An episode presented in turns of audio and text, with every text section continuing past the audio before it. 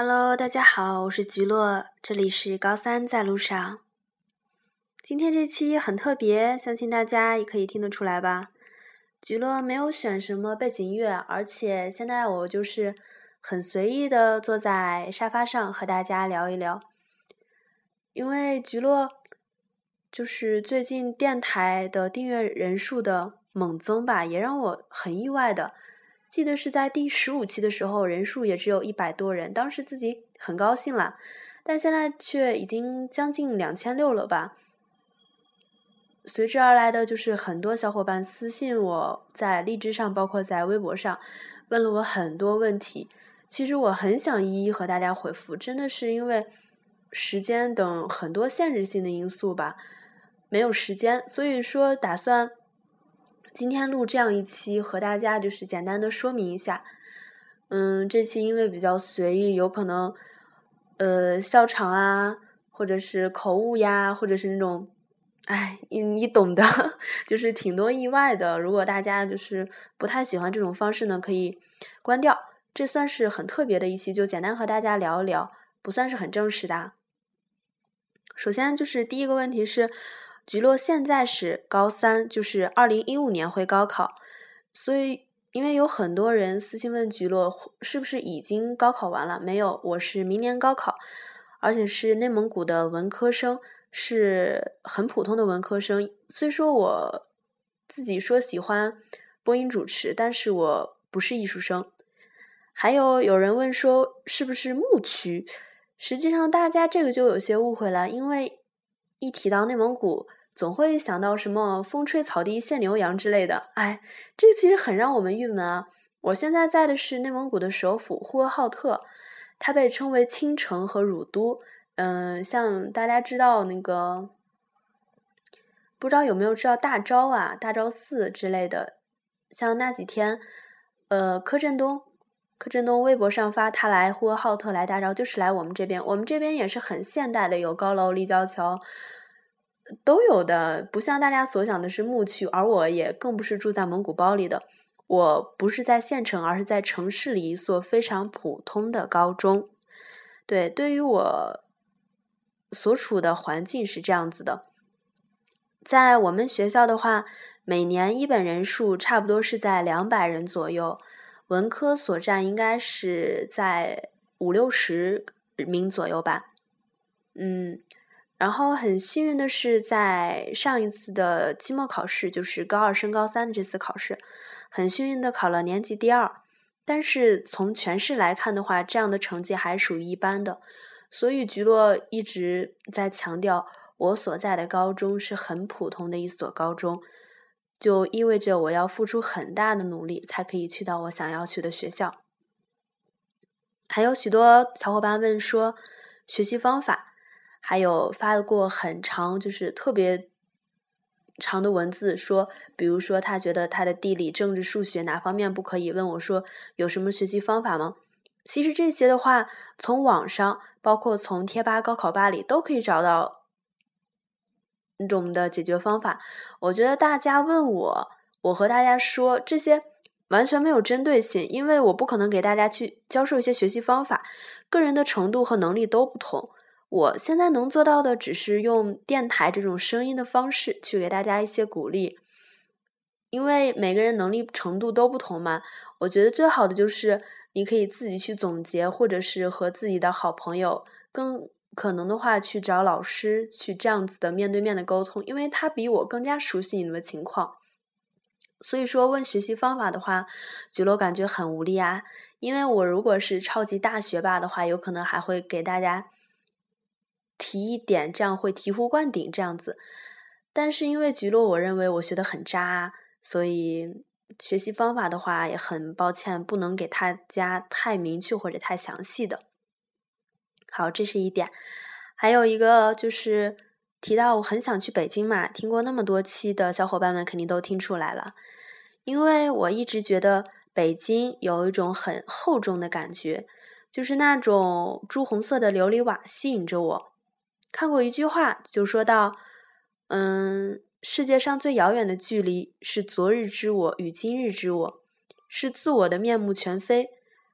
是昨日我叫北平，今日我叫北京。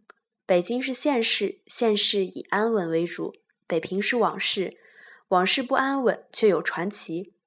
所以说，有一个朋友对我说：“你喜欢的是北平，而不是现在雾霾、快节奏的北京。”嗯，他这么一说，其实让我也想了一下。对啊，我想象的故宫、琉璃瓦，那好像真的是充满传奇色彩的北平。北平啊，自己也曾经在本子上写过。北京对我究竟意味着什么呢？就像高考做到北京的真题，我总会特别的留意一下。我说啊，这就是北京。或许是我曾经有过自己最美好和难忘的经历，都是在北京，而且觉得北京可以让自己接触到更广阔的一个平台。这本身就是对自己的个巨大的考验，因为我很喜欢挑战。还有，我很喜欢播音主持，但是这个只是爱好。因为菊落觉得我的普通话，包括其实各方面还是不太好。因为有人听我的节目说听出了我的口音啊，其实当时看完他这个之后，我马上拉了一个我同学，我说我说话是有口音吗？他们说没有吧。我说但为什么他听出了我是山西人？然后我其实觉得当时好难过啊！我说，居然，居然会被人听出有口音问题。播音只是对我的一个爱好吧，因为我特别喜欢把自己的一些想法或者是经历和大家分享，这样子的一个过程让我很高兴。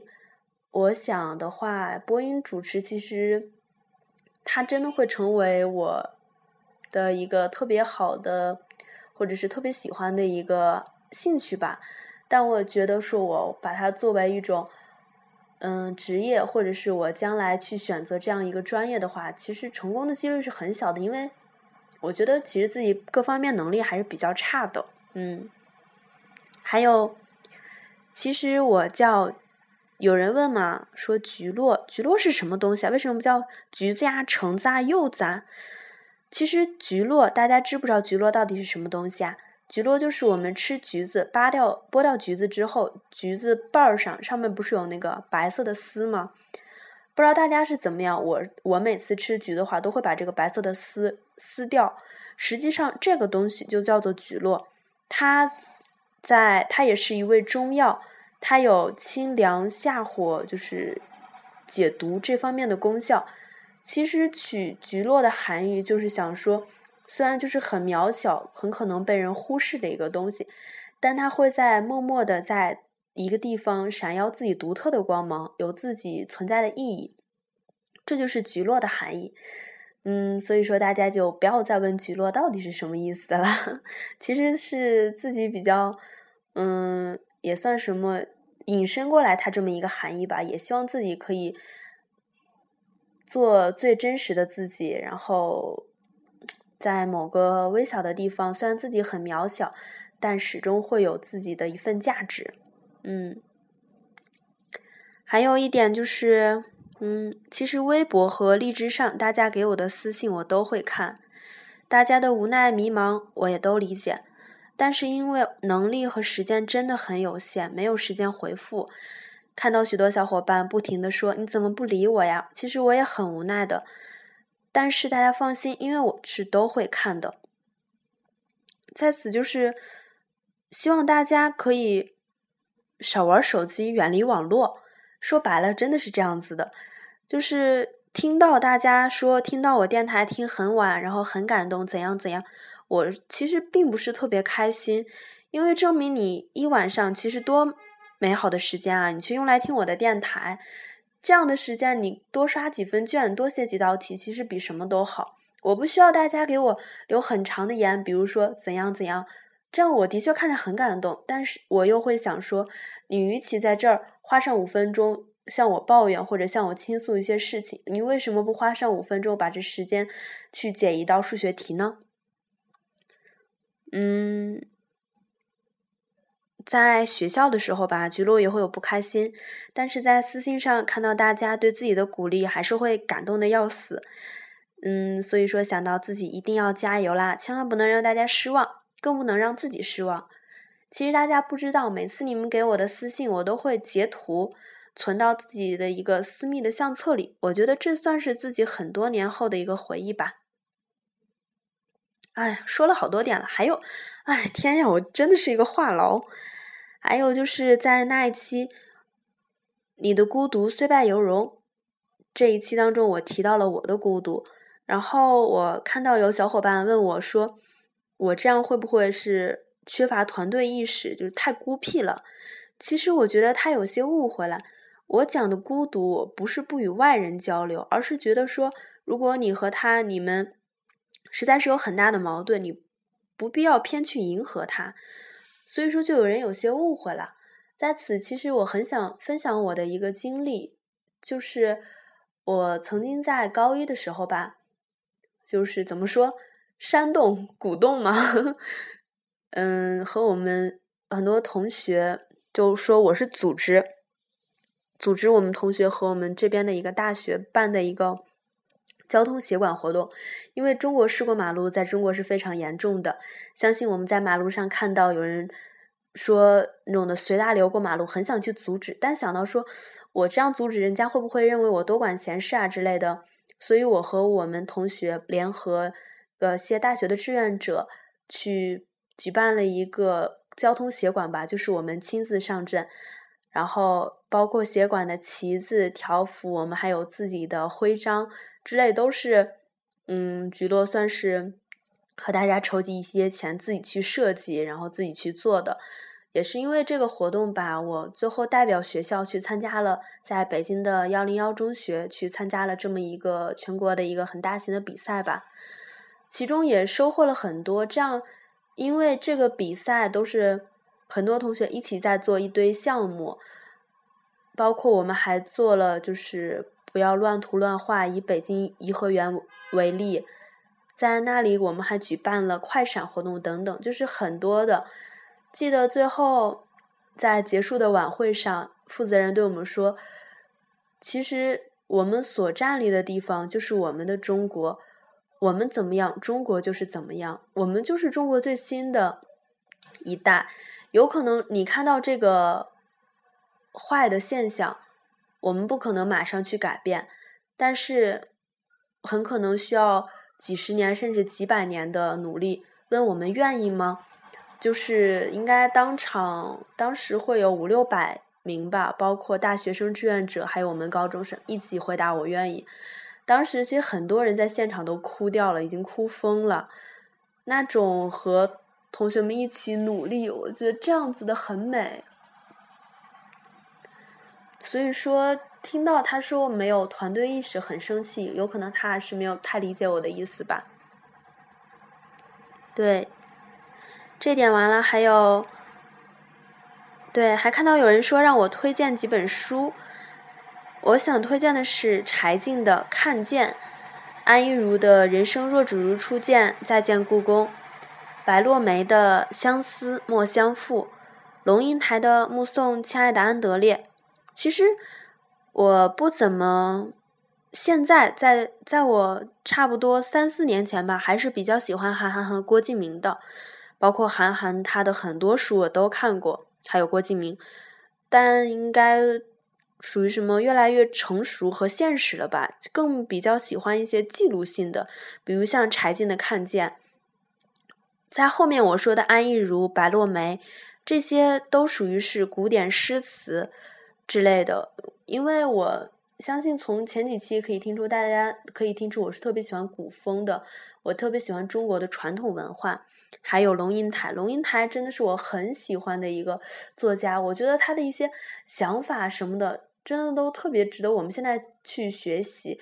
就不单单是指说我们要去适应，我们要去服从，我们要就是我们就要面要面对现在这个现实社会，我们要屈服，而是懂得自己去反抗，自己去争取自己的民主。